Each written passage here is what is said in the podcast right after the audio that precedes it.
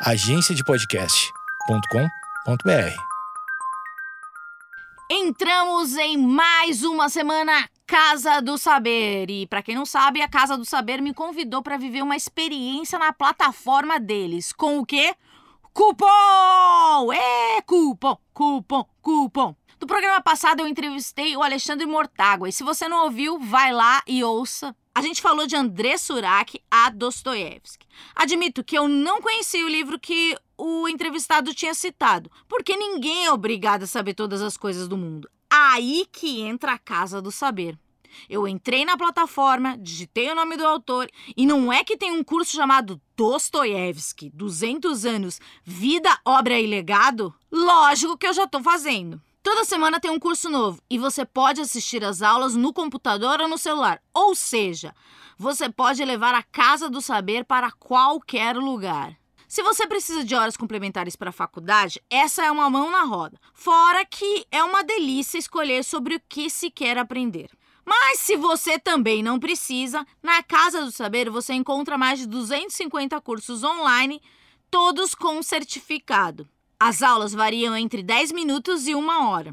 Uma coisa muito legal é que ao assinar a Casa do Saber, você tem acesso a todos os cursos. Dito isso, é só entrar na Casa do Saber, usar o meu cupom NOIAS sem acento, que você tem 10% de desconto no primeiro ano da assinatura.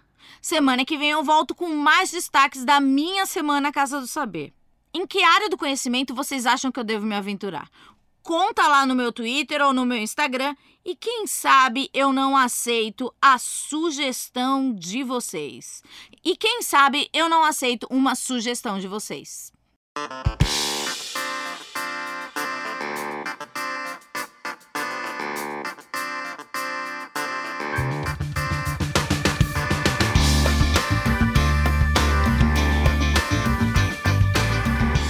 Falar alguma bobagem, você me corrige também. Jamais. Aqui é o lugar onde você pode falar bobagem. Estamos aqui no Bobagem FM. Café com bobagem. Juliana Dantas. Juliana Dantas, ela. Eu, eu vou contar a minha história com Juliana Dantas. Nem eu sei essa. E o podcast Finitude.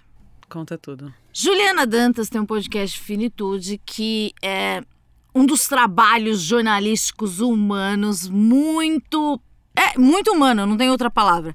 É, é um jornalismo. Vamos chamar de jornalismo humanizado? É que nem medicina humanizada, né? O que foi que deu tão errado a, a, a ponto de precisar ser uma, um diferencial? Exatamente. Ah, aqui a gente faz uma medicina humanizada. Um jornalismo de acolhimento. e a Juliana, eu vou contar a minha história. Um primo meu é, perdeu o pai recentemente e ele sabe, né? Mas ele é um primo distante, tipo, é, bem mais jovem que eu, então a gente não teve convivência tal. Na verdade, a mãe dele é minha prima de primeiro grau. E ele já tem filho e tal. E daí ele.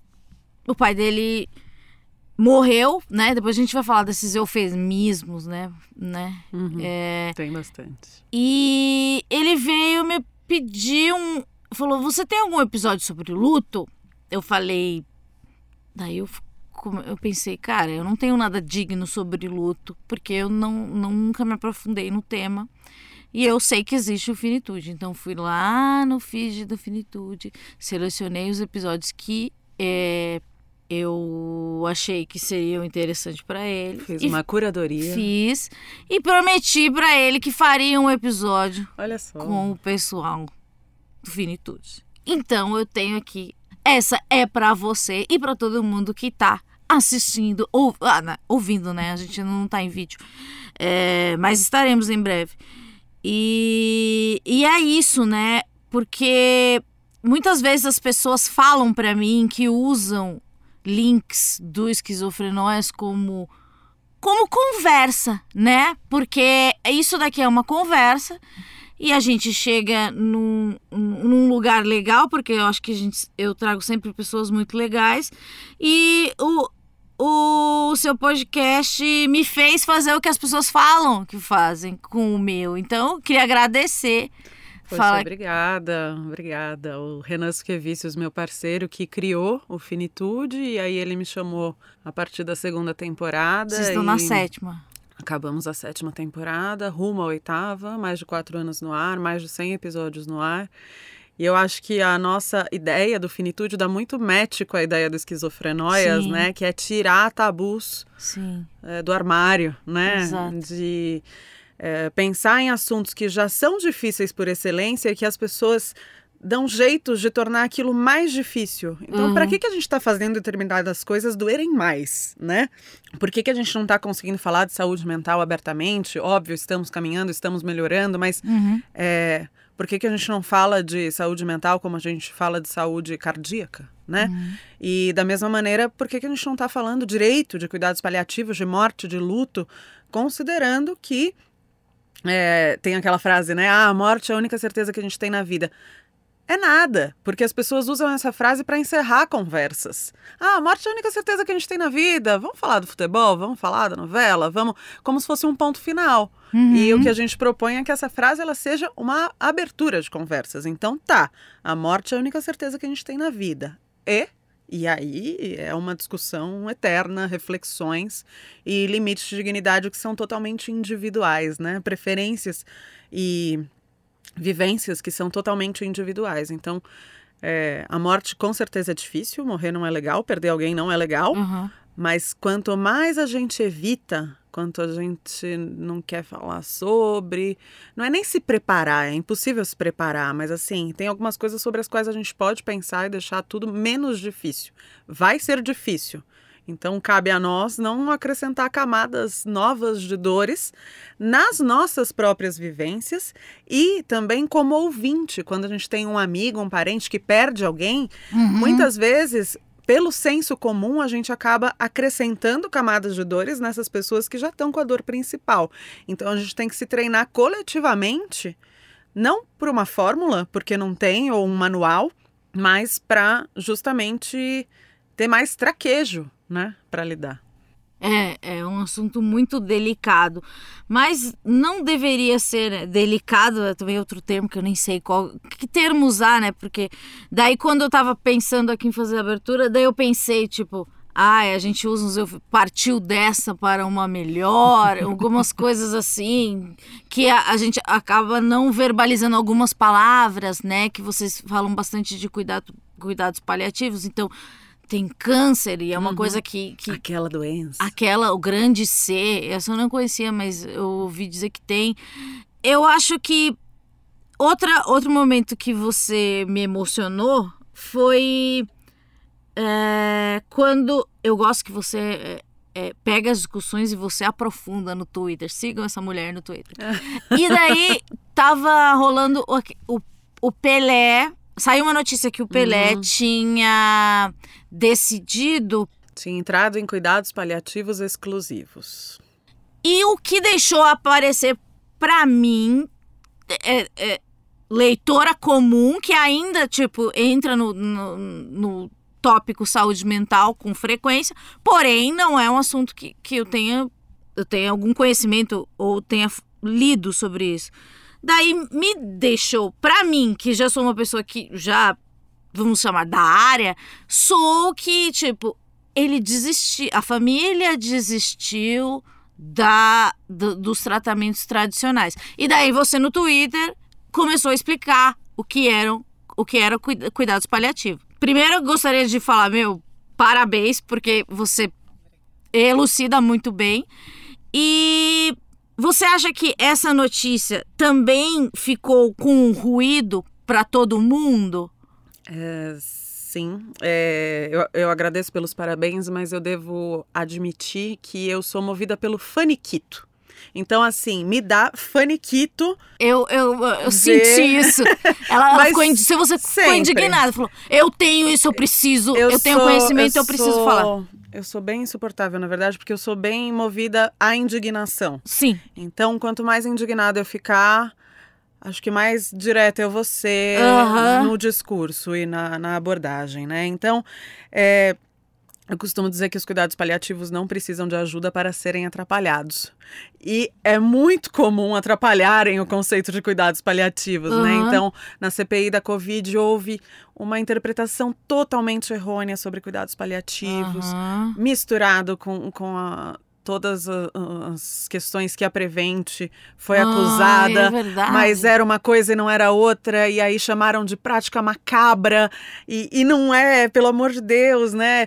E aí, quando sai alguma notícia sobre cuidados paliativos, é, ela tá, tende a estar sempre conectada com a ideia de terminalidade. Sim. E é também, mas não só, Aham. né? E já já eu explico o porquê.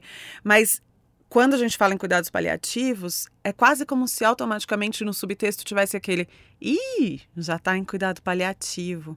Ih, Não Hum. dura muito. não. É sempre assim, ai, uma gambiarra, né? Não tenho o que fazer, é paliativo.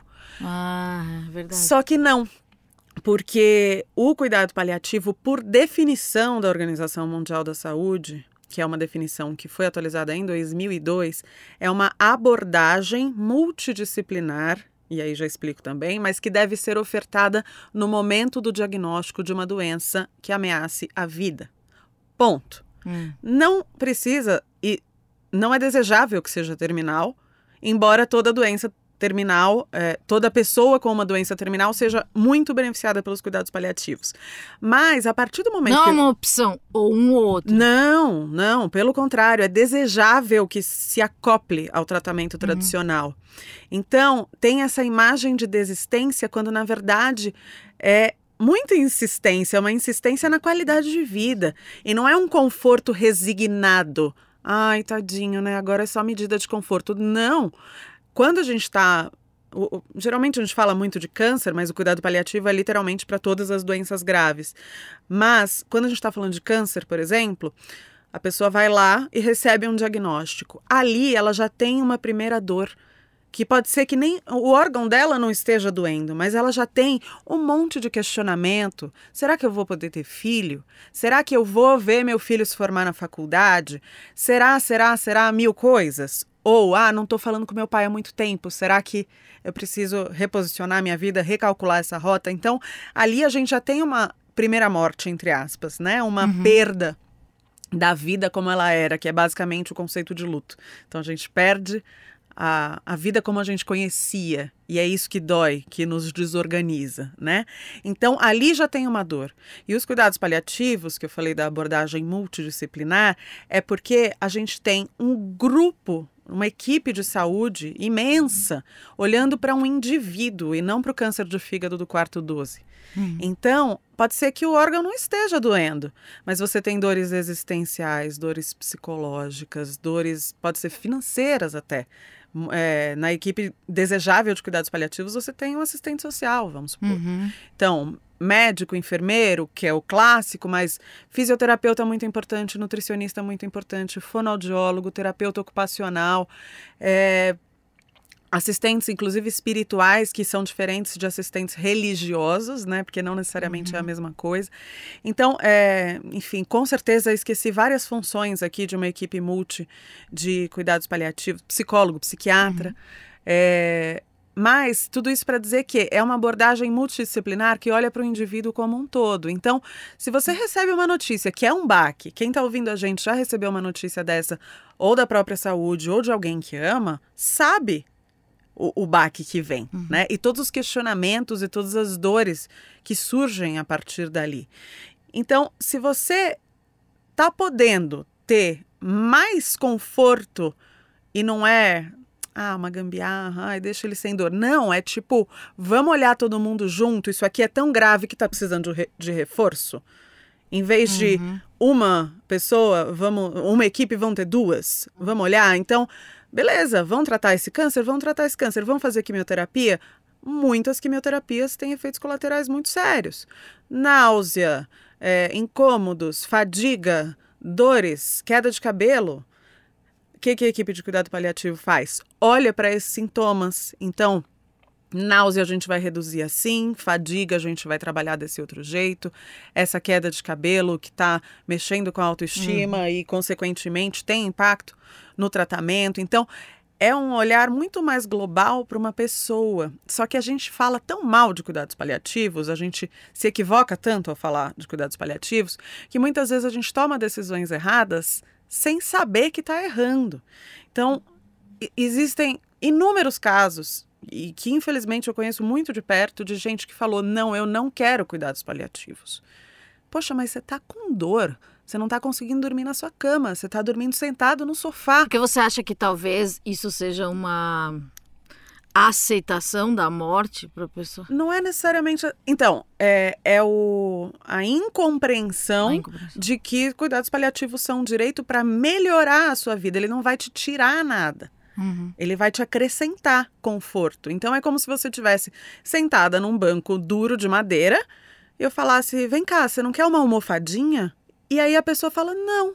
Ela preferiu ficar desconfortável, porque o entendimento ainda é, é tão confuso sobre cuidados paliativos. E aí, quando entram né, notícias é, que podem ser ou mal interpretadas pelo jornalista ou mesmo pelo público, é, isso acaba sendo um desserviço. Mas, ao mesmo tempo, olhando o copo meio cheio, também é uma hora de a gente ser reativo. E a gente que eu falo é o pessoal que está é, batalhando muito para deixar os cuidados paliativos claros como direito, porque ainda é privilégio, são privilégios os cuidados paliativos, infelizmente. Eu tive esses privilégios e eu trabalho hoje com isso porque eu perdi duas pessoas é, da minha vida sob cuidados paliativos e apesar de toda a dor, foi com muita dignidade. E aí me deu um, um alívio. Nossa, que privilégio, né? Que eu pude ver minha avó morrer desse jeito, eu pude ver meu pai morrer desse jeito. No minuto seguinte me deu um faniquito. Meu Deus, só eu e uma meia dúzia estão tendo esse privilégio, estamos tendo esse privilégio. E aí eu começou a me dar, né?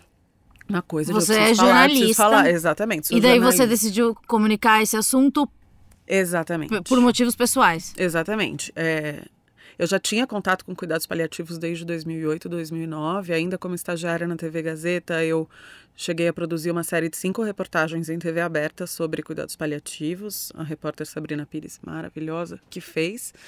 Na época se falava muito menos, hoje ainda se fala muito pouco, mas a gente está evoluindo. E eu Mas até então não tinha ninguém próximo a você. não, não. Eu, eu conheci na época, enfim, eu sou filha de dois jornalistas também, é, virei jornalista e casei com outro.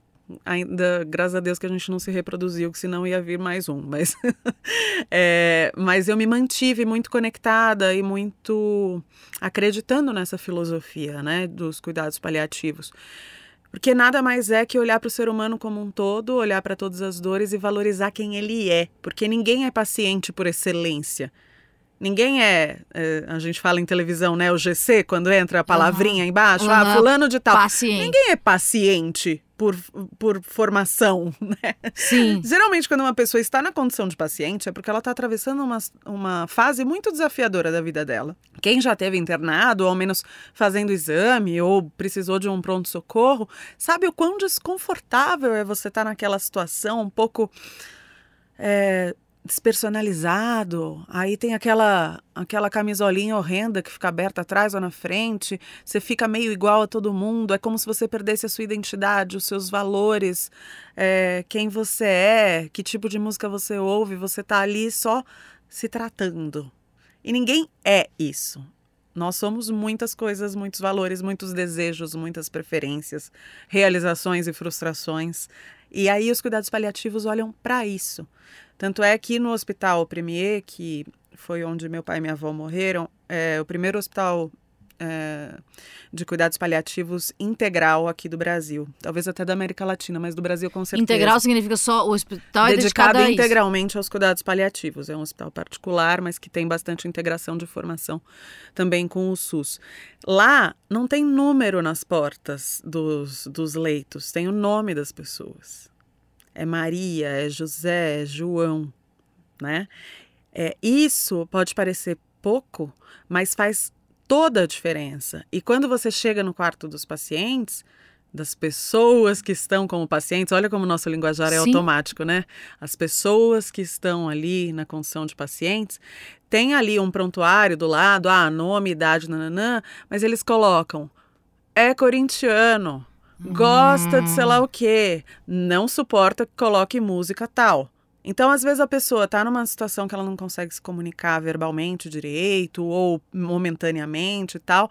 Tem os músicos ali que tocam nos hospitais. Inclusive, a minha irmã, a Mariana, se formou como música uh, que toca nos hospitais também. Então, da, tamanho a, a nossa paixão Aham. e gratidão por ter tido esse acesso, né?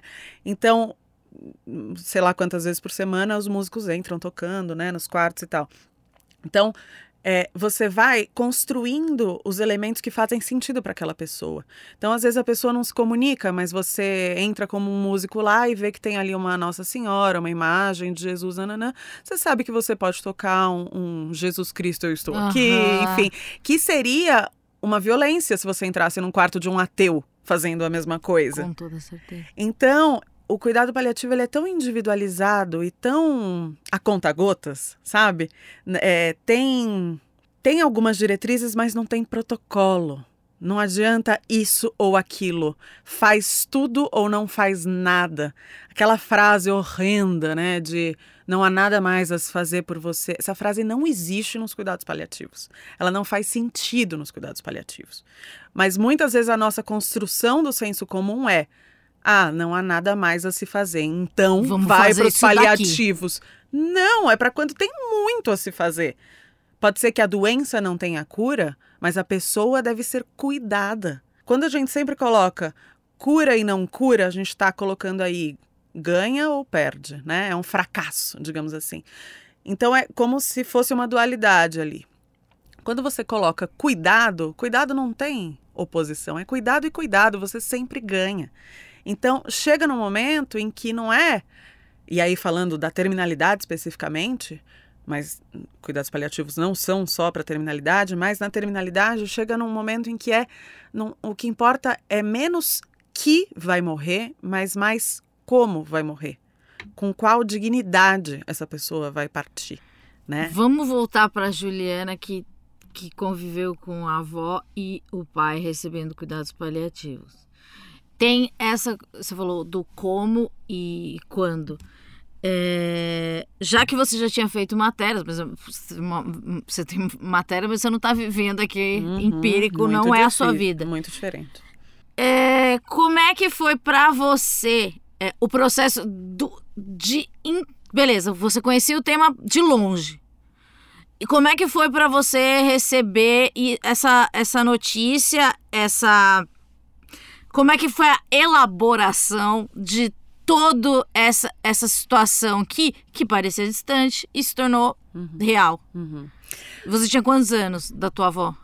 F- 29, 30, eu tô com 34. Ai, é muito recente. Foi em 2018. É, minha, na verdade, assim, né? A minha, o meu pai era muito mais velho que a minha mãe. Então, ele tinha só um ano a menos que a minha avó materna. Então, a gente Ah. teve duas pessoas velhas e adoecidas simultaneamente Ah. na família.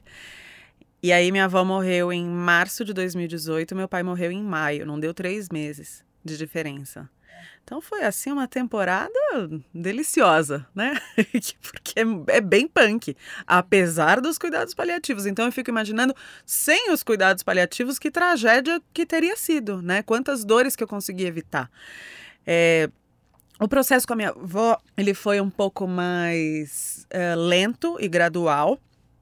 É, minha avó foi paliada pela doutora Gorete Maciel, que é um- uma das maiores paliativistas do Brasil, pelo uh, Hospital do Paliativo Servidor. é que nem, sei lá, um ortopedista do paliativo. É, mas não uma é, sub- literalmente uma especialização, Tá. né? Ainda existe É como um psicanálise. longo caminho pela frente. Agora que foi aprovado a obrigatoriedade, aprovada a obrigatoriedade de cuidados paliativos na graduação de medicina. Só pra gente Ah, entender. Então não, não Então, há ninguém Não, é, o que, que, você tem entenda hoje. desse assunto.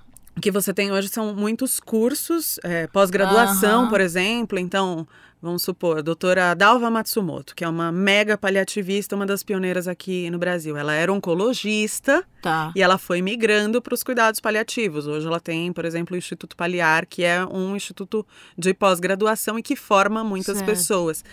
Mas é muito longo esse caminho ainda. As pessoas saem da, fa- da faculdade de medicina sem saber o manejo correto de dor, de falta de ar, de fadiga, de incômodos diversos. Então, assim, também tem uma coisa muito nossa, cultural, de colocar o médico num lugar que ele com certeza vai saber como manejar tudo, etc. Mas é, o professor Daniel Forte, por exemplo, que é um paliativista e que trabalha em UTI, então, olha, não é uma coisa ou outra, é justamente assim: se a pessoa está em UTI, ela está grave, portanto, cuidados paliativos por excelência seriam necessários. Ele fala, já viu uma palestra dele, ele falou: se eu falar aqui para vocês que eu tô com uma dor de cabeça, o que, que vocês me recomendam? Ah, remedinho tal, remedinho tal, aquele vermelhinho, aquele outro. Que bom que vocês me falaram isso, porque quando eu saí da faculdade de medicina era tudo que eu sabia sobre dor. E ele é um excelente médico e ele tem uma humildade de se colocar nesse lugar de tipo, a gente sai da faculdade sem saber um monte de coisa sobre manejo de sintoma. Então, é, voltando né, à, à condição da minha avó, ela teve um tempo paliada pelo Hospital do Servidor Estadual, que é um serviço de excelência de cuidados paliativos. Só que, infelizmente, mesmo dentro do hospital, que tem um dos melhores serviços de cuidados paliativos do Brasil, é comum você encontrar outros profissionais de saúde falando: ah, tá ali no corredor da morte. Mentira. Comum, não só lá. Então, quando eu falo de mudança de mentalidade Imagina da você tá sociedade... passando no Exato. corredor e o seu médico fala isso, que a sua mãe tá internada. Você vai voar nela, né? Existem pessoas das equipes de saúde é, que desincentivam Aham. os cuidados paliativos. Ou que não querem, entre aspas, perder os pacientes para os cuidados paliativos. Ou não querem, enfim, tem um pouco de arrogância, tem um pouco de ignorância, tem, tem muitos entraves aí, é tipo um- uma vida inteira de discussão. Então, só para a gente colocar assim em perspectiva, que não é que o meu vizinho talvez não entenda bem de cuidados paliativos, as equipes de saúde não entendem bem de cuidados paliativos. A culpa não foi do jornalista que não comunicou Não, direito. é, também Aquele título.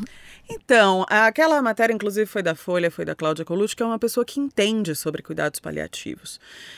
Só que a gente estava falando de uma figura como Pelé e a gente estava falando também de um off que ela conseguiu, né? Então não era uma informação de um boletim médico, por exemplo, né? Aham. Então, algumas situações, a matéria por excelência estava correta. A Cláudia é ótima, a Cláudia é uma sumidade no jornalismo em saúde. É, mas a gente entra em pânico quando a gente ouve o termo, né? Sim. Ai, meu Deus, o Pelé vai morrer. É, sim, ele vai morrer, mas dizer que ele está em cuidados paliativos, se estiver, a gente está querendo dizer que ele está sendo bem cuidado. Então, É, é, porque dá a impressão que a pessoa abriu, a família abriu mão Exato, da exato. medicina tradicional e vai fazer uma coisa alternativa. Exa- não é alternativo. É uma abordagem regulamentada e desejada pela Organização Mundial de Saúde. Países mais desenvolvidos tendem a ser os que têm maior acesso aos cuidados paliativos. Não é uma gambiarra. Né? Uhum. Mas quando ela fala ali que Pelé estava em cuidados paliativos exclusivos, significava de fato que não haveria benefício de eh, determinadas intervenções. Então, os cuidados paliativos eles estão constantemente pesando o custo-benefício de cada intervenção. E não é médico ou equipe de saúde que toma essa decisão. A função dos bons paliativistas é comunicar bem em que tipo de bifurcação que a gente está. Ó, a gente está com este cenário. Se a gente for por aqui, acontece isso. Se a gente for por aqui, acontece isso. Por outro lado, se você escolher esse caminho 2 aqui, é, pode ter efeitos colaterais desagradáveis. Então, por exemplo, tem hora que a quimioterapia ela começa a ser pior para a pessoa do que a própria doença. Uhum. É uma hora que os cuidados paliativos vão falar: olha, não está compensando. Não só os cuidados paliativos, claro que os bons oncologistas sabem olhar para isso também. Mas é você sempre pesar essas intervenções. Mas ninguém vai obrigar o paciente a só fazer isso ou fazer tudo aquilo. Então, quando a gente fala de cuidados paliativos exclusivos, a gente está falando de cara, não adianta passar essa sonda nessa pessoa porque vai ser uma violência. Que é o caso da minha avó, por exemplo. Quando ela estava bem pertinho da morte dela, o- ela parou de fazer xixi e significava que os rins estavam começando a falhar. E ninguém entrou em pânico falando: precisamos passar uma sonda. A gente estava falando de uma senhora de 90 anos, acamada, com metástase óssea, que estava, sim, se configurando a terminalidade. Eu não ia ter nenhum benefício em ver minha avó com uma sonda fazendo xixi para ganhar um dia ou perder uhum. um dia. Podia ser que essa intervenção fizesse com que ela é, piorasse rapidamente. Ali teria sido uma violência com ela. Então, eles explicam para gente qual é a medida das coisas. Por isso que eu falo que é muito a conta-gotas, é muito respeitoso. É apresentar opções e custos-benefícios dessas opções. Nunca é um custo-benefício financeiro, é um custo-benefício de intervenção. Então, só quem já passou por algum tratamento, ficou muito tempo internado, ah, é só mais uma picadinha. Cara, você está 15 dias ali, será que é mais uma picadinha? Mais uma tirada de sangue, você já está cheio de hematoma, sei lá o quê. Qual é o custo-benefício de fazer esse exame agora, por exemplo? Sim. Qual é o custo-benefício de levar esse paciente para uma sala de cirurgia nesse momento. Como é que ele vai. Pode não morrer na mesa de cirurgia, mas como é que vai ser essa recuperação? Que, como é que isso vai afetar a qualidade de vida? E aí entram as tomadas de decisão, que são difíceis, mas são necessárias. Se a pessoa que está na condição de paciente puder tomar, ótimo, se não a família. E a gente faz o finitude muito por achar que essa conversa ela precisa ser feita agora. Não quando o bicho está pegando, porque quando o bicho está pegando, a gente está de cabeça quente, a gente está à flor da pele. Ah, sei lá, meu pai está morrendo. Eu estou fora de órbita. Sim. É bom que eu tenha pensado sobre os limites de dignidade junto com ele antes, agora. Estou saudável. Vocês já estão há bastante tempo fazendo podcast. O que você acha que mudou na discussão da saúde mental? Você acha que essa, a, a, essa curva é, ela achatou ou ela tá virando Olha. uma progressão continuada? Eu nem sei o que é progressão continuada. é, mas me pareceu algo bonito graficamente. É, nesse sete temporadas, você acha que o Brasil retrocedeu, o Brasil foi para frente, ah. as pessoas estão olhando para isso ou elas olham de um jeito que ainda não é o jeito? Ah, eu acho que a gente avançou com certeza, ainda estamos longe do ideal. Sempre temos um tio no churrasco falando que psiquiatra é médico de louco, que não é para mim, que sei lá o quê, que nananã, né?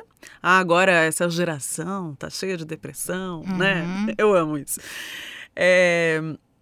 Mas eu acho que a gente, especialmente agora, acho que durante a pandemia também, a gente conseguiu não existe o chamado lado bom da pandemia, né? Sabemos. Uhum. Mas, como efeito colateral, acho que a gente começou a conversar mais sobre isso. Você acha que acelerou a discussão? Acho. Eu sinto que acelerou. Acho, acho que sim.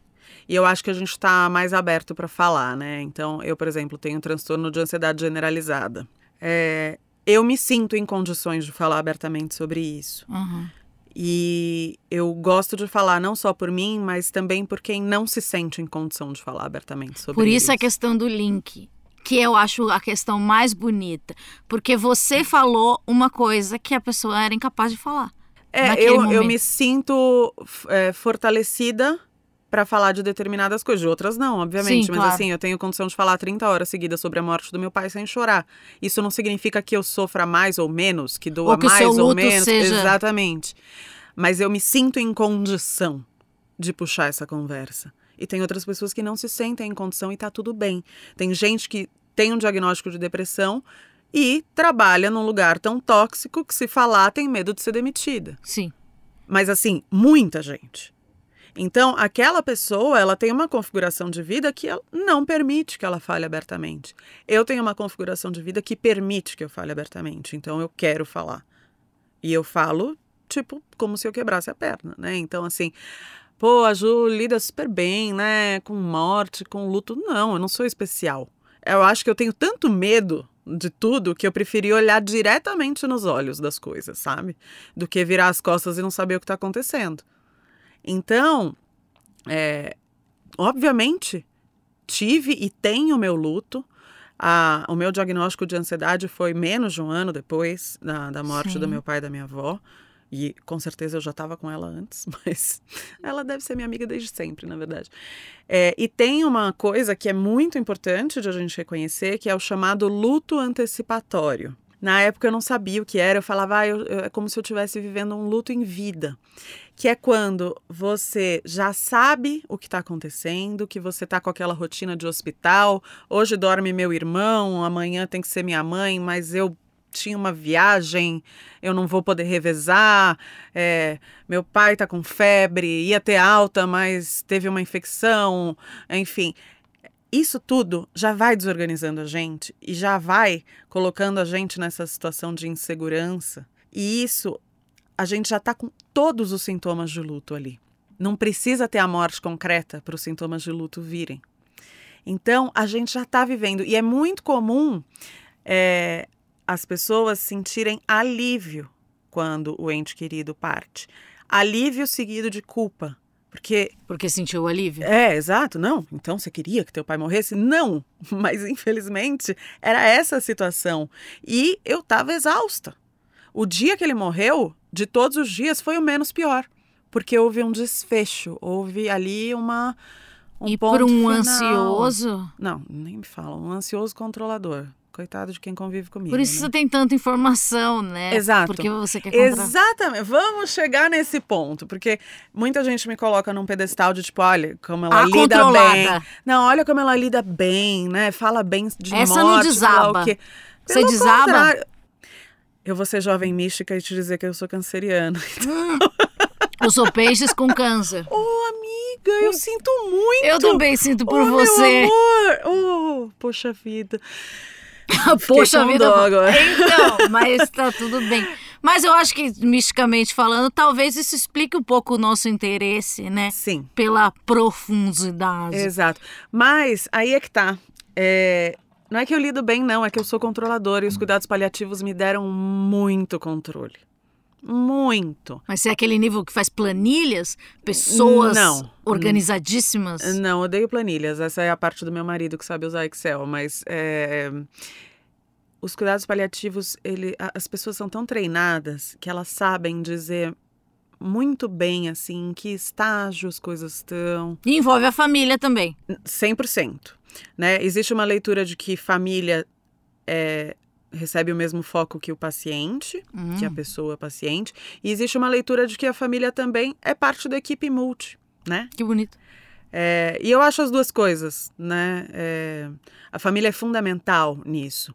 E é fundamental que a família busque estar alinhada, porque ninguém quer tomar uma decisão ruim.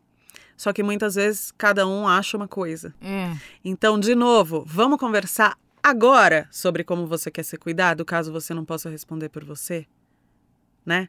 Eu posso sair daqui e, e bater o carro. Eu não estou atraindo a morte falando isso. Eu estou dando um dado de realidade.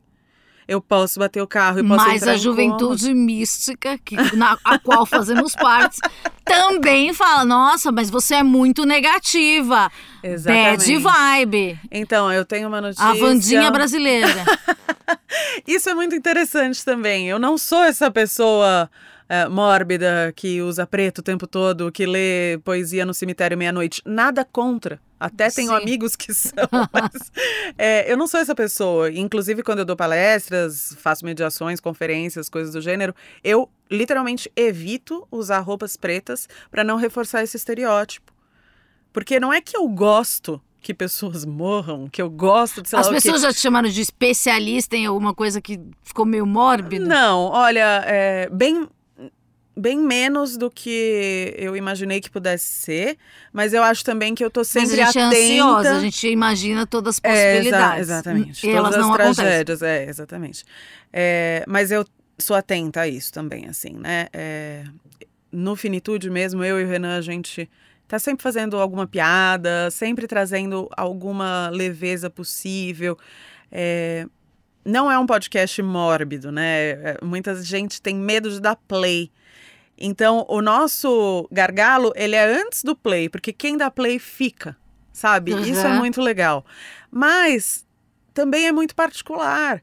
Eu não, eu não consigo te prometer que todo mundo tem a condição de ouvir todos os 100 episódios. Sim. Então, tem E isso do normal. Exatamente. Não é um podcast é, de assuntos ultra é, tranquilos de serem ouvidos. A gente realmente mexe com os sentimentos e as vivências das pessoas, né? Então, Não dá, não é um podcast para ser enfiado goela abaixo. Não é para qualquer pessoa a qualquer momento, qualquer episódio. Aham, Isso que você fez é muito bacana de ter feito uma curadoria pro teu primo aham. e entregue para ele o que você achou que pudesse ajudar, que eh, naquele momento, né?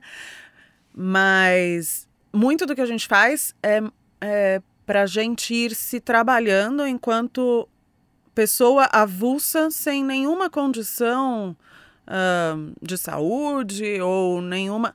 Porque a gente não sabe se a pessoa que senta na baia ao lado do nosso escritório vai perder a mãe amanhã. E aí ela vai ficar três dias fora e vai voltar. Quem é você recebendo essa pessoa? Sim. Tem muito, muita gente. A gente não sabe lidar. Não. Porque é muito.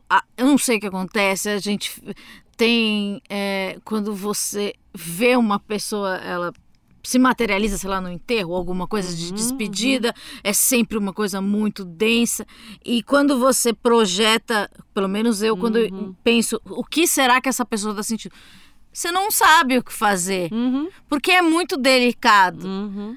Mas, igual você falou, não é delicado. É, eu acho que é delicado, mas assim, é, a gente tá numa sociedade que tá sempre evitando entrar em contato com a dor. Então, quando a gente passa por alguma coisa ou convive com uma pessoa enlutada, a gente está sempre tentando acrescentar um mas no que aconteceu. Então, presta atenção sempre. Poxa, que pena que a sua avó morreu, mas também estava tão velhinha, né? É tipo um consolo. Aham. Cara, eu perdi minha avó. Ponto. Eu sinto muito. Eu vou estar aqui pra você. Manda um- um- uma torta pra casa da pessoa. Não sabe o que falar? Manda um bolo, manda um negócio. É, pe- pega num aplicativo, coloca o endereço da pessoa, um mimo, uma presença. Passa no mercado e faz as compras, deixa na porta da pessoa. Você não quer ver ninguém? Beleza. Então, como é que eu te ajudo? Ó, eu, eu estou à sua disposição. Então eu vou passar no mercado. Você está precisando do que aí? Eu vou passar no mercado e vou deixar na sua porta. Não precisa abrir, não precisa me ver. Então a gente está sempre. Ah, mas foi melhor assim. Mas Deus sabe o que faz. Às vezes a pessoa não tem nem religião. Com que direito a gente se aproxima falando que Deus sabe o que faz? Ela acabou de perder a mãe, né? Então, enquanto a gente não sair do senso comum do luto, da morte, a gente não vai ser uma pessoa que sabe acolher o outro. E, por conseguinte, a nós mesmos, né? Porque a gente tem muito a cultura do levanta, sacode a poeira, da volta por cima, que é um samba incrível. E supera. Porém, o método supera. Exatamente. Você O que você acha do ponto- método supera? Exatamente. Você chegou num ponto do verbo que eu mais odeio para conjugar luto.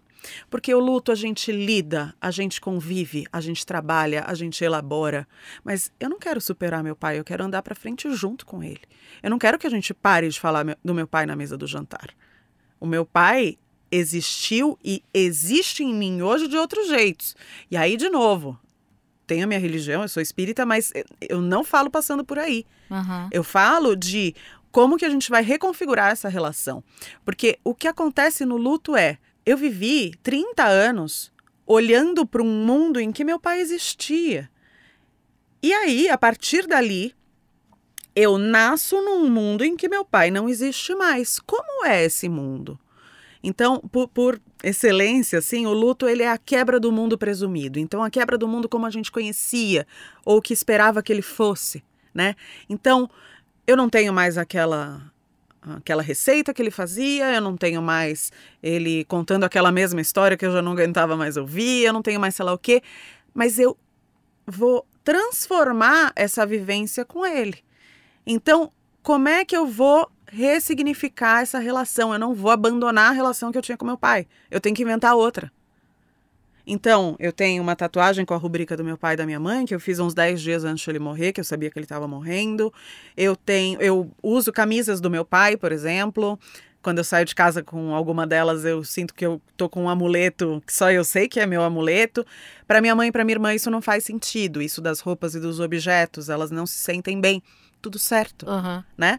Mas assim, lembrar de uma história que fazia rir, lembrar de uma viagem, ver foto, nada disso é mórbido. Muitas vezes, o que a pessoa enlutada mais quer é ter espaço para falar da pessoa dela. E a gente não cria esses espaços sociais.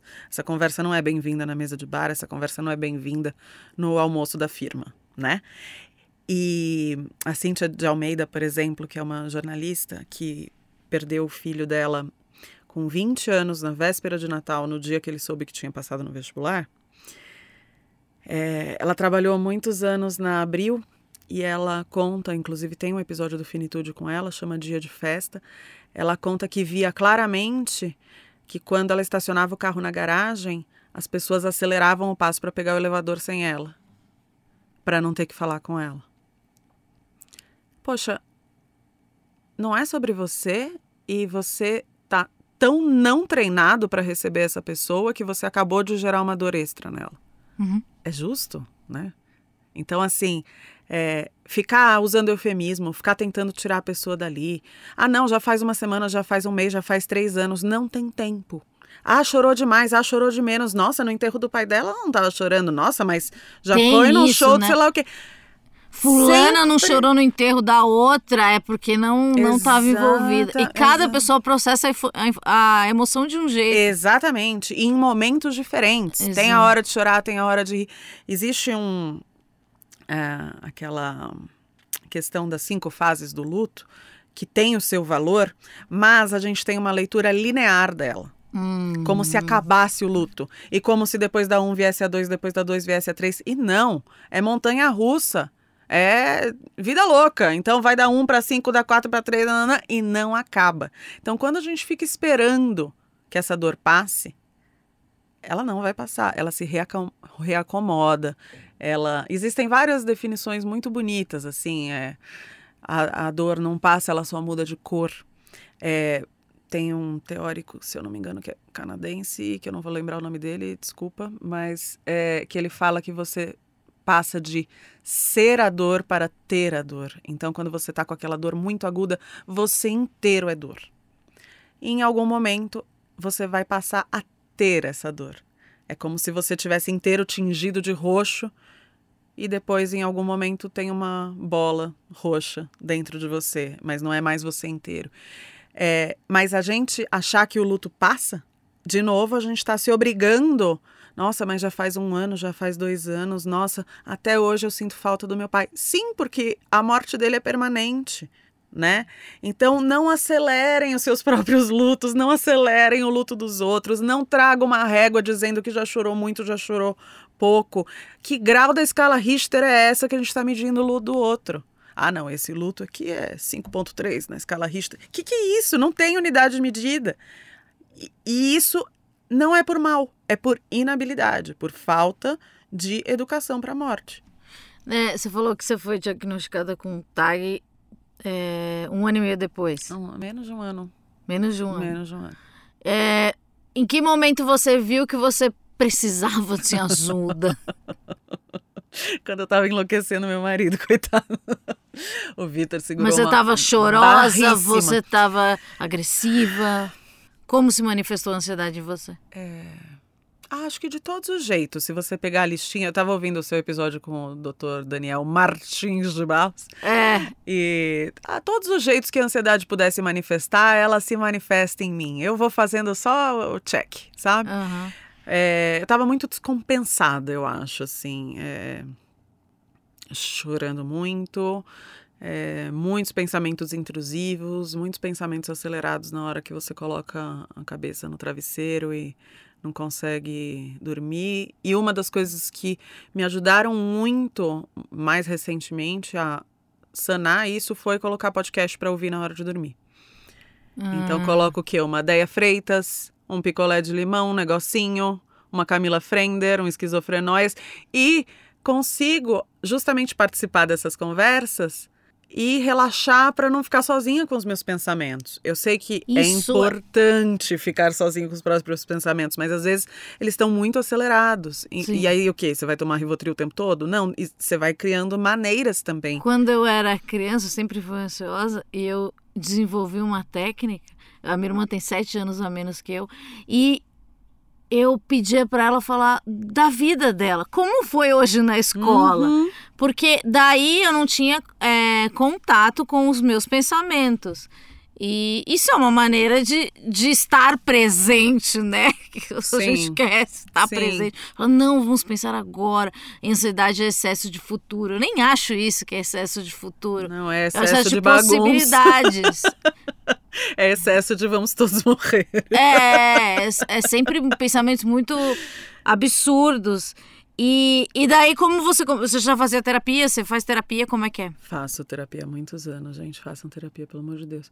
É, mas eu, eu encontrei uma psiquiatra excelente é, e ainda por cima o meu.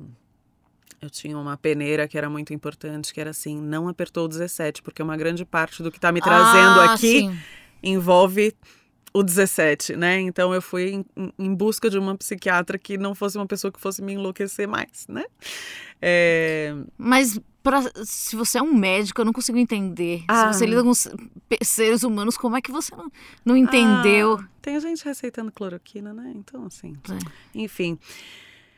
É, e aí foi um encontro, assim. Doutora Ana Maria, minha vida. Eu falo pra ela: se você quiser me dar alta, eu não vou embora.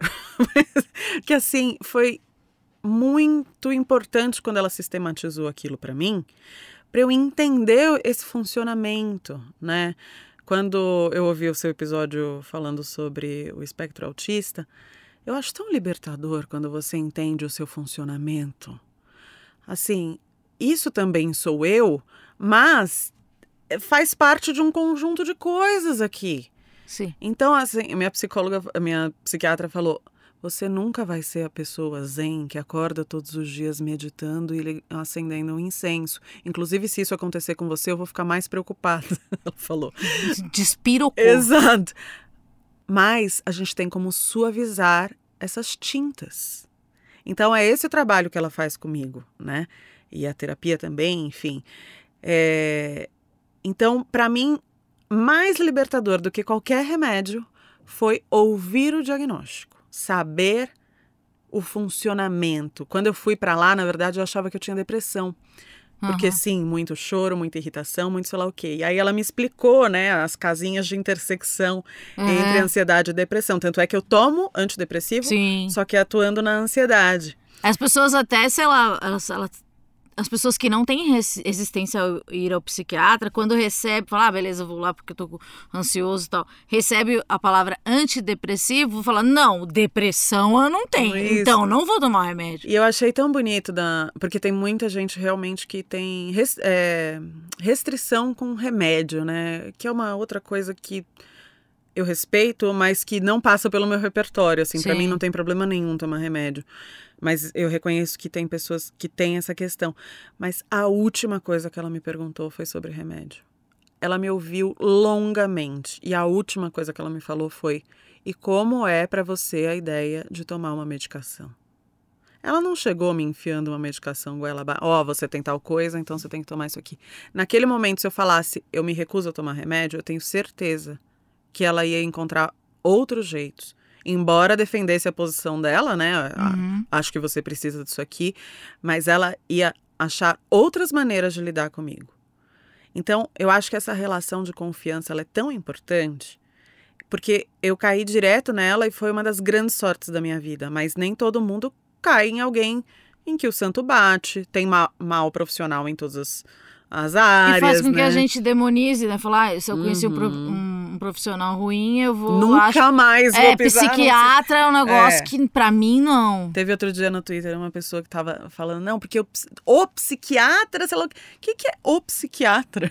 Tipo, O que, que é o jornalista? Não tem essa pessoa, né? Existem, é, existe ali a função e a necessidade, existem maus profissionais em todas as áreas. Então, assim, eu fiz uma busca, eu pedi uma indicação para uma médica que eu confiava, é, fiz ali minha triagem, olhei. Por sorte, foi a primeira e foi a certeira. Ela é, assim, incrível. Mas podia ter dado errado. E eu não podia ter parado de procurar, porque Sim. imagina eu aqui com uma tag descontrolada, já tá difícil com ela controlada. Eu entendo. Eu entendo muito. Daí você, você to- toma medicação, faz terapia. Que outras. é, Que outros truques você tem pra não dominar a ansiedade, mas andar do lado dela? Meus cachorros. Ai, muito terapêutico mesmo.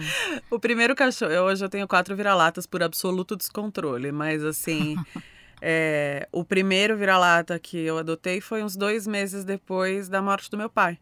Ele é um dos reflexos do meu luto. Ele faz parte daquela minha condição daquele momento. E ele veio não tapar um buraco. Ah, não, agora eu vou substituir meu pai com um vira-lata. Não é isso, mas veio agregar uma outra parte para minha vida, né? Então a gente adotou um vira-lata no fim de julho. Meu pai tinha morrido em maio. É, e aí meio que eu perdi o controle depois, meu marido me odeia por causa disso, mas é, hoje a gente tem quatro vira-latas. Então, por favor, né, galera do Instagram, pode mandar cachorro pra casa dela. Pelo amor de Deus! Ela Não, é a Luísa, Mel. A gente virou motivo de chacota entre os amigos, porque outro dia caiu uma andorinha no nosso quintal e toca levar a andorinha no veterinário e alimenta a andorinha, depois leva a andorinha pro, pro, pro, pra reabilitação e sei lá o que. As pessoas falam, Andorinha tem... tá fazendo pilates, ela tá ótima. Não, e foi meu marido que cuidou da andorinha, dando é, comida a conta-gotas no bico da andorinha de duas em duas horas para ela ficar mais fortinha. Enfim, e aí os nossos amigos falam, gente, se passar um bicho preguiça na porta da casa deles, toma cuidado, que ele entra, os bichos sabem onde eles caem, né? Mas assim, é, eles são minha vida, por exemplo, né? Eu sou uma pessoa que decidi não ter filhos, meu marido também não quer. Os nossos vira-latas são a nossa vida, assim. Eles são muito terapêuticos para mim, né? Não confundir terapia formal com o que é terapêutico, né? Mas meus vira-latas são assim, eu tenho uma conexão absurda com eles, então eles são responsáveis por grande parte da minha estabilidade, tentativa de estabilidade emocional. E agora que você in- atingiu a estabilidade Não atingi, não. emocional, Tô totalmente fora dela, mas enfim. vamos falar sobre o futuro. A gente adora o futuro. Qua- Quais são é, o, o Finitude? Ele é de temporada, né? Então Uhum. tem um tema maior e, e daí vocês vão deschavando o tema. É, não necessariamente, essa última a gente até fez temática, mas é, geralmente é freestyle. Então, cara, achei uma ideia aqui maravilhosa. Nossa, olha essa pessoa aqui, sei lá o quê. Ou estamos quase fechando um episódio e aí, sei lá, morre a Marília Mendonça. Sim. Derruba o episódio e faz sobre a Marília Mendonça. Faz de outro jeito, faz mais simples, mas a gente vai pra cima, assim, porque tanto é que a gente fez o Pelé no fim do ano, que foi um, um trabalho hard, assim, e ainda no meio morreu o Bento XVI, então assim. Hum. é, mas a gente. A gente realmente acredita em prestação de serviço, assim. Então a gente acredita em contar histórias, a gente acredita em identificação, mas a gente acredita na informação como fator melhorador de vidas. A gente acredita que a informação melhora e salva vidas. Porque quando a gente fala em saúde, quando a gente fala em ciência, uma informação errada, a gente resvala na possibilidade de matar alguém sem querer, né? Então, assim, tem que ter muito compromisso com a informação. Muito compromisso com a informação. Por isso essa alma inquieta do Twitter. Faniquito. É faniquito, né? É inquietude, faniquito, é, inconformismo. Eu sou um pouco movida a coisas que me pegam pelo fígado mesmo, assim. Isso é até horrível para quem convive comigo, mas assim, muito do que eu produzo vem daí, assim, dessa Agora vou fazer uma pergunta que as pessoas me falam. Você não tem vontade de falar de outra coisa? Não. Ah, maravilhosa! Porque ela não é a Vandinha. É, essa foi meio Rony Von, né? Significa. Significa. Sabe, porque eu sempre trabalhei com jornalismo geral minha vida inteira, né? Então, desde 2007, não vamos fazer essa conta, mas eu sempre trabalhei em rádio e televisão. Então, trabalhei na TV Gazeta, trabalhei na Record News, no Jornal do Heródoto Barbeiro. Ah, Heródoto é vida, né? Exato, eu fui, fui para lá para montar o Jornal do Heródoto, que meu eterno chefe Marco Nascimento me, me levou para lá na época. Aí depois trabalhei cinco anos na Band News FM, depois voltei para TV Gazeta. Você trabalhou com depois- Wagner Belmonte? Não, lá, não trabalhei com Wagner, mas sou muito amiga do Wagner. Ele é meu, foi meu professor. É, na Fapcom? Na Não. Unisa. Na Unisa, sim. Muito amiga da Carolzinha também. Sim, que- Carolzinha. Exato, exatamente. É. Carolzinha maravilhosa. É, conheço muito bem o Wagner. é, era amiga muito também do André Russo, que era parceiro dele é, na Rádio Capital e morreu de Covid, né? Agora na pandemia. É, então, assim, eu trabalhei com jornalismo geral a vida inteira. Eu adoro o Hard News. Eu amo o Hard News. E, e depois, inclusive, coordenei o jornalismo da Alfa. Fiquei menos tempo, mas já era um pouco na minha fase de transição para falar só sobre cuidados paliativos. Você decidiu ou aconteceu? Ai, as duas coisas, assim. Eu, eu fui ficando cada vez mais desapegada de conseguir levantar e ir embora dos lugares, sabe? É, E fui deixando de acreditar um pouco no fazer das redações. Eu amo redação. É, eu sou apaixonada pelo factual. Eu amo hard news. Eu amo ter que estar de prontidão para qualquer coisa que acontecer. Eu amo. Os cinco anos que eu trabalhei na Band News FM foram super ricos, assim. Lá se rala muito para trabalhar, mas assim, tem uma riqueza de convivência, de, de, de histórias que você vai atrás, de, de reportagens e de notícias que você dá no ar e momentos históricos é, que você cobre, enfim, mas é, que agora nem me ocorre nenhum, mas assim, é, essa, essa necessidade que eu tenho de informar melhor sobre cuidados paliativos, morte e luto, para que as pessoas consigam viver e morrer melhor, ela é muito imperativa para mim. E existe um, um clube de gente também pensando nisso, né? Então, eu tenho um parceiríssimo de vida, que é o Tom Almeida, que é fundador do Movimento Infinito. No Instagram dele já tem, sei lá, 60 mil pessoas discutindo viver e morrer. É um dos maiores movimentos do mundo sobre o viver e o morrer. É infinito.etc, infinito etc. É, então, tem uma frase de uma outra pessoa que eu também não vou lembrar quem, que eu acho que é americana, mas que fala: Eu perdi as minhas pessoas, mas eu encontrei a minha tribo. Então, Ah, quando o você, seu pessoal. O meu pessoal. E ninguém ali é mórbido, não. Ninguém tá lendo E poesia. se fosse si- mórbido, também tem lugar, é, Aham. tem lugar, mas não é sobre isso, é sobre viver, é sobre como viver, né? Recentemente a gente teve a morte da Ana Michele Soares, que era jornalista e escritora. Ela teve um diagnóstico de câncer com 28 anos e morreu agora aos 40. Sim, eu vi isso. E ela foi tão revolucionária sobre o viver, sobre lidar com o tempo, sobre tipo, você precisa mesmo de um diagnóstico para perceber que você está tendo uma vida que não te agrada? Claro que a gente não, não tem condição de mudar tudo da nossa vida imediatamente, e aí a gente está falando de uma série de coisas que envolvem privilégios, que envolvem grana, que envolvem classe social, é, raça, gênero, a gente está falando de um monte de coisa.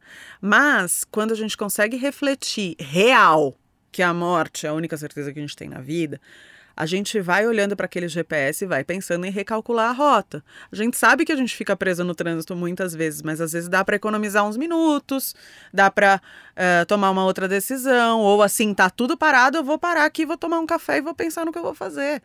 E para a vida é a mesma coisa. Então a Ana Mia, ela trouxe uma carga, uma potência de fazer a gente refletir sobre isso, porque ela falava: a finitude é crônica. Eu tô sabendo que provavelmente eu vou morrer de câncer. E no fim nem foi o câncer, ela teve uma infecção pulmonar, mas obviamente em decorrência da condição dela de, de fragilidade. Mas assim, eu tô tendo a oportunidade de olhar para as coisas que eu preciso fazer. Né? E aí ela redesenha toda a vida. Então, ah, é legal ter câncer. Nossa, o câncer foi a melhor coisa que aconteceu na vida dela? Não. É, porque Né? daí, sei lá, as pessoas acusam de romantizar. Exato. Romantizar Então, há quem faça isso, né? É- os emos. É um, é um... não, é um perigo também, né? De, ah, é, vai ser tudo lindo, vai, você não vai ter medo, se você se preparar bem. Não tem. Não é legal. Ponto. Até pra você que gosta, gosta do assunto, pô, é, gosta. Gosto, gosto. É, você vê como tem uma coisa, fala assim, a pessoa não pode gostar do assunto, né? Até pra uma pessoa que, que se interessa e, e consome informação pra passar informação, com certeza não foi, tra- foi traumático pra você também.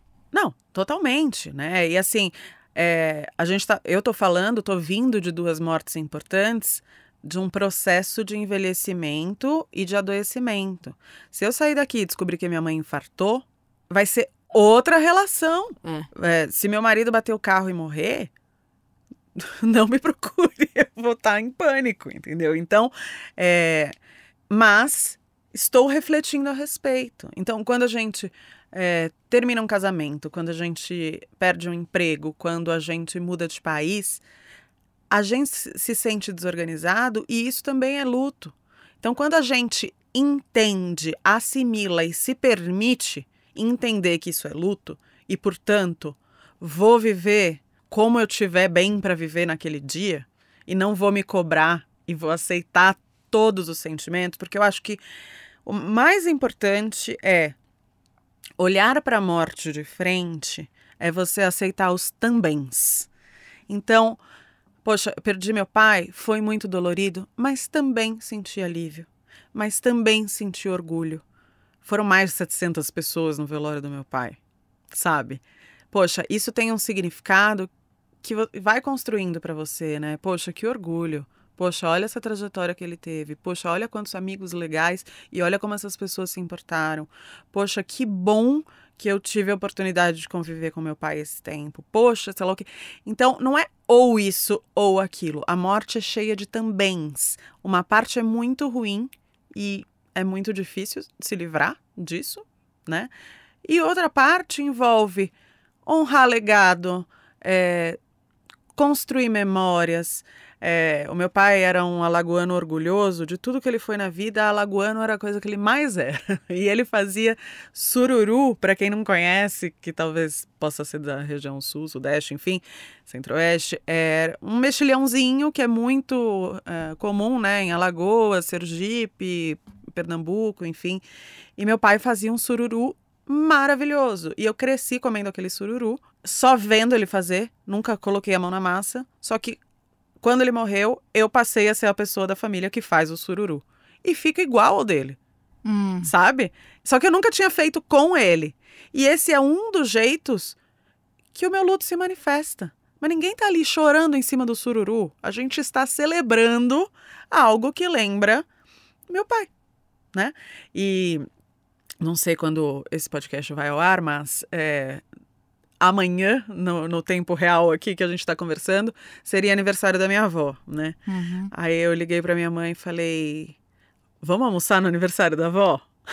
Uhum. e aí a gente está combinando, eu, minha mãe e minha irmã, de almoçar pela minha avó, né? A gente não vai a um cemitério respeito quem vai, mas esse não é o, significado pra gente, porque tem muitos jeitos de fazer a mesma coisa. Dia de finados não tem só um jeito de fazer colocando flores no túmulo. Faz sentido para você? Vai lá e coloca. Mas tem tantos outros jeitos de reproduzir uma receita, de assistir um filme que a pessoa gostava, que quem, quem gosta de This Is Us vai hum. se lembrar de algumas coisas, né? Por exemplo, filmes e dia de ação de graças. É, tem tantos jeitos que se a gente conseguir soltar algumas amarras, a gente vai conseguir exercitar. Eu acredito que você tem muito trabalho pela frente. Porque, né, eu acho que é aquela coisa, né? Precisamos falar sobre luto. Mas você não está preparada para esta conversa. Eu Exato. E é sobre isso e não, E está, não tudo, está bem. tudo bem. Com esse final muito poético de referências que a gente leu em William Shakespeare, eu quero dizer muito obrigada Eu e amei. você é muito jornalista, eu acho tão bonito isso, que eu nunca consegui ser, sabe? Então eu vejo as pessoas e falo, ai, que bonita, ela passa informação. E, sei lá, eu faço jornalismo do meu jeito, Wagner me ensinou alguma coisa, Amamos Wagner. amamos Beijo, Wagner. É, e eu sei que ele ouve, isso me dá muito medo, porque Ah, ele é é? meu professor. Nossa, às vezes quando eu sei que algumas pessoas ouvem, eu falo, nossa, mas aquele dia, será que eu não falei muita Ai, besteira? será que eu fui muito burra? Eu sempre acho assim, ah, as pessoas vão errar. Eu não estou fazendo. A minha concordância está errada. Meu Deus, eu tenho que apagar isso. Não, e, Porque e- o Wagner ouve. E, e eu sou muito próxima a muitas fontes, né? De, de morte, de luto, de bioética, sei lá o quê. E não sei como, Não me pergunte, mas a gente nunca teve uma crítica técnica. Com mais de 100 episódios no ar, alguém chegar e falar: você falou um negócio errado aqui, você falou sei lá o quê. Só que eu tô sempre achando, minha ansiedade, né? Sempre Ah. achando, agora vai, agora vão descobrir que eu tô enganando todo mundo esse tempo todo. Você Aí, determinados episódios eu coloco no ar e eu fico esperando, assim, né? Ai. Se aquela pessoa ouvir, passou por Aham. ela, beleza, assim. A Luciana Dadalto, que é uma advogada especialista em saúde, testamento vital, bioeticista, pesquisadora maravilhosa, ela é meu norte, assim, né? Só que ela é bem crítica, ela é bem correta. E aí, às vezes, eu, eu vejo que ela não ouviu, aí eu não, não, não sento relaxada ainda, não. Eu tenho que passar pela luta alto. Aí, quando ela vem e fala, ai, Ju, que episódio maravilhoso.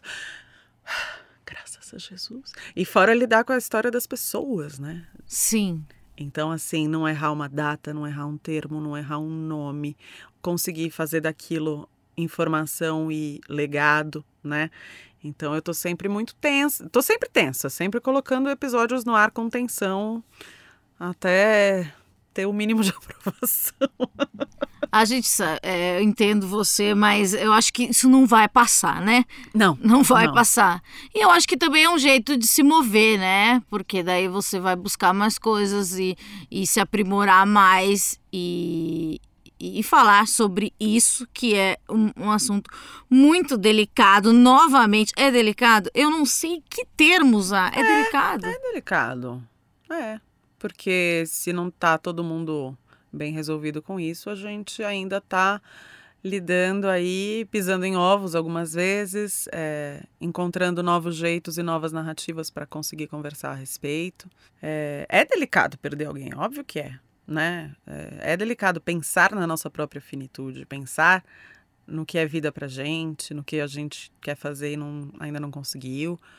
É delicado, mas é cheio de tambéms. Eu adoro os tambéms. Quando você agrupa e integra esses tambéms, tá tudo certo ser contraditório, tá tudo, tá tudo certo, né? Se permitir viver esse luto, aceitar isso, aceitar aquilo. Ué, mas isso é incongruente com isso aqui, tá tudo certo. Ué, Glória Maria não amava a vida? Como é que ela não dizia a idade? Você acha que é uma contradição? Tá bom, aquela era a vida dela, aquela era a escolha dela que e a as pessoas se autonomia dela. preocupam com isso, né? Exatamente. Muita gente ficou bravo no nosso post no, no Instagram, no Finitude Podcast. Mentira! Ah, então dizia que era bem resolvida, mas não falava idade. Por que que não falava? Não sei, autonomia. Mas sabe o que a gente tem que aprender? A gente que da comunicação, a gente é, precisa discutir o termo acolhimento, porque as pessoas não estão entendendo o que é acolher e estão fazendo o que se transformou o gatilho, porque hoje em dia a gente tem raiva desse termo, que é um termo super necessário para para pessoas Sim. que têm Tecnicamente, ansiedade, né? tecnicamente, mas vai, aparece um Sunday alerta de gatilho. Não, gente. é, gatilho é outra coisa. A gente tem um episódio sobre gatilho. Eu acho que o acolhimento fala, eu acolho sua dor. Não, vou- cara, só vai, pra mim, você só vai acolher uma dor quando você ouvir primeiro. Exato. E é, E se permitir, ouvir, escutar, né? Porque ouvir a gente. É, a gente tá sempre ouvindo e esperando pra falar. A gente não tá ouvindo pra Exatamente. ouvir. Não é eu sou essa pessoa, inclusive, muitas de vezes deixa. eu falho nisso. É, é, é difícil pra mim, porque eu sou ansiosa, né? Mas acho que a gente escorrega numa interpretação da empatia que é eu vou me colocar no lugar do outro pra sentir a dor do outro. Não, é impossível. É impossível. Ah, então eu vou tratá-lo como eu queria ser tratada. Não, você vai prestar atenção em como ele quer ser tratado. Que nem você falou em algum momento aqui, de repente manda um, um delivery, de repente manda, é, vai comer alguma coisa, que são atitudes muito simples que não es- Presença. Exato, eles não estão relacionadas com, com se a gente dividir em, tabelas, não estão na, na primeira escala, né? Não. Tá, tá na segunda e vai ramificando, ramificando. E eu acho que a gente tem que. Isso do, do acolher a dor do outro, as pessoas acham que acolher a dor do outro é pensar como a sua história. Você pensa como a história do outro. É, eu vou tirar a dor do outro. Eu vou lá. co- Vai correndo, É, eu vou falar que a avó dele era velhinha. Quem sabe a dor passa. Serião que ele não tava sabendo que a avó dele tava velha? tipo, É, isso não isso- vai melhorar nada. Então, depois desse, dessa conclusão, eu tô tentando terminar, mas a gente não consegue porque a gente fala muito. Gente, horrível, né? Obrigada. Chamar a gente fala muito. Que horror. Ai, gente, mas a gente é necessário em algum momento. Pra, pra, pra pessoa que tá dormindo, você que tá dormindo, que tá agora, né? Pô, botou o podcast e tá sonhando, talvez a gente entre no seu sonho. E a nossa voz, de repente, formam novas pessoas, porque a pessoa não. não... Aprenda inglês dormindo, é isso?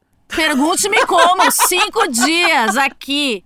Aqui 25 minutos de soneca por dia e você sonha em inglês. Exa Esse é o meu método. Exato. O método supera. Ah, obrigada, de verdade. Desculpa. Eu amei vir do quê? Sei lá, né? Porque você é toda informativa. Eu Vai que eu amei. passei uma informação Não, senhora, errada. não, então eu me preocupo mesmo, porque o Wagner vai estar ouvindo. Por favor, Ai, decupe esse episódio e mostre todos os erros de concordância nominal, de concordância verbal e de informação. Mas, de verdade, muito obrigada. É, muito obrigada pelo trabalho que você faz e é, muito obrigada por ter ajudado uma pessoa próxima a mim. Que às vezes é, a gente não tem é, dimensão do nosso trabalho, mas quando ele acontece assim, eu acho muito mais bonito de quer saber que teve 180 milhões de plays, sabe? Mas se tá, uma pessoa precisou, ou uma pessoa tá se preparando, ou alguém que conhece alguém, e é isso, é, se você escutar o Finitude, você não precisa estar vivendo um luto. É... Ouça por, por curiosidade, porque é um assunto, né? Assim É, como tem um vocês... episódio, por exemplo, como lidar com alguém em luto. Não é o teu luto. É tipo, como é que a gente vai se Esse. comportar na frente de uma pessoa em luto. Porque a gente não tem um protocolo, né? Então acho que é, é educação. Obrigada mesmo. Ai, obrigada pela sua generosidade, pelo seu convite. Acho que a gente super dá match, né, na nosso, no nosso propósito. A gente E obrigada faz... por, essa inquietude no Twitter. Eu sei, eu sinto, na, na- lendo na musicalidade do texto, que é uma pessoa agoniada. Qual é a, a palavra que você usa? Faniquito? Há uma pessoa em faniquito. É, em Eu faniquito. sinto ali. Uma eu falo, pessoa sapateando, pisando em cima das próprias Exatamente, calças. fazendo mais um tweet, mais um tweet. Então eu penso, eu falo, obrigada, mas eu sei que isso pode gerar algum problema na sua vida. Então me desculpe também, porque não quero que você se sinta mal. A gente nunca quer que o outro se sinta mal, mas é, sei lá, se- a informação que você faz tem chegar a ela com humilhando, com um monte de link assim, falando, Mel. Ela tem base. Então é isso. O meu, o meu, o meu objetivo para esse ano é ter base. Não, e não é que eu não vou errar, mas ter o compromisso com o acerto, né, é importante, né? Se eu errar, eu vou me corrigir. Não Quando vai eu- errar, não vai errar. Não, não, não, não. Não, ela nunca erra. acontece. Ela Ah! é fada sensata. Nunca, tem esse meme, né? Nunca errou. Nunca errou. Nunca errou. Obrigada, de verdade. Obrigada pelo convite, obrigada pela generosidade. Adorei estar aqui do lado de dentro do microfone do podcast que eu ouço. Um Ai, beijo. que fofa. Sema... Eu tô olhando pra câmera, nem está filmando. Olha a pessoa como ela é louca. É, semana que vem a gente volta e passa os estádios e finitude aí, já dá um follow, né? Já dá um seguir no, no, no player que você está ouvindo, porque com certeza o algoritmo tá fazendo com que ele suba, porque a gente é relacionado. Um beijo. Um beijo.